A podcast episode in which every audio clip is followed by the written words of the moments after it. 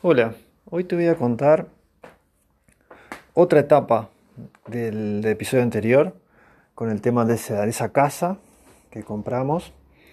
Eh, habían pasado también, de nuevo, sin, sin tener el capital. Entonces, que esto se puede aplicar para otros casos, no necesariamente para el caso de un inmueble. Pero bueno, les cuento. Habían pasado ya, no sé si 3, 4 años desde que compramos la casa y nos quedaban un par de habitaciones al fondo, una poco utilizable porque era medio sótano, pero otra sí grande y que tenía un baño, como todo hecho ruinas, paredes hechas ruinas. Y a su vez teníamos otro tema en paralelo, que había clientes viejos, incluso de antes que yo me asociara y muchos durante, que se les trabajaba pero no tenían cuentas pendientes, muchas cuentas pendientes, un montón de clientes que debían años de honorarios. Y bueno, lo que se nos ocurrió, teníamos una habitación que queríamos agrandar, queríamos hacer un apartamento, y un montón de gente que eran dolor de cabeza porque no pagaban, atrasados, tenían deudas muy viejas, entonces al tener deudas muy viejas, pasa que la gente como debe mucho, que eh, fantasea con pagar todo, o dice, si pago solo eh, un 10% no sirve de nada, o pago solo un mes no sirve de nada y no te pagan. En general pasa mucho eso. El que se te atrasa mucho y uno va quedando para atrás, después, salvo que te sientes hablar o pase algo o justo agarre una plata o te necesite desesperadamente, no te paga. Entonces, ¿qué, qué, plan hicimos? Ideamos el plan de hacer una campaña con toda esa cantidad de clientes viejos, de ofrecerles un descuento enorme y ponerlos al día. Y con ese dinero hacer la reforma y hacer ese apartamento. Entonces nos metimos en esa campaña que nos llevó, no sé, seis meses, ocho meses, no sé, no recuerdo bien el tiempo, fue larga y tuvo sus momentos de agotamiento, sobre todo para quien era mi socio, que era el que los, el que los perseguía. Lo mío era más la, la, la, planificación y los cálculos y las ofertas, y salvo algunos casos en los que participé, después muchos estuvo él atrás. Y que los conocía, aparte, entonces que, que se habían tenido una relación más cercana.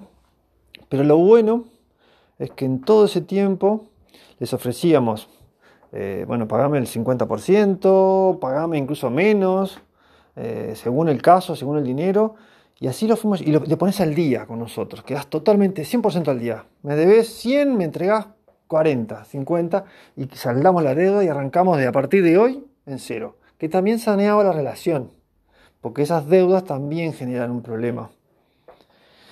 Y, bueno, dado todo ese campañón, juntamos, sin mal no recuerdo, 8 mil dólares, una cosa así, una cifra bastante linda, por lo menos para nosotros en ese momento. Y, con eso hicimos toda la reforma del apartamento, una pared entera, Bajamos el raso, pusimos piso, hicimos el baño nuevo y una kitchenette, más cama y no sé qué más. La verdad que estuvo buenísimo, fue agotador, pero el resultado estuvo excelente.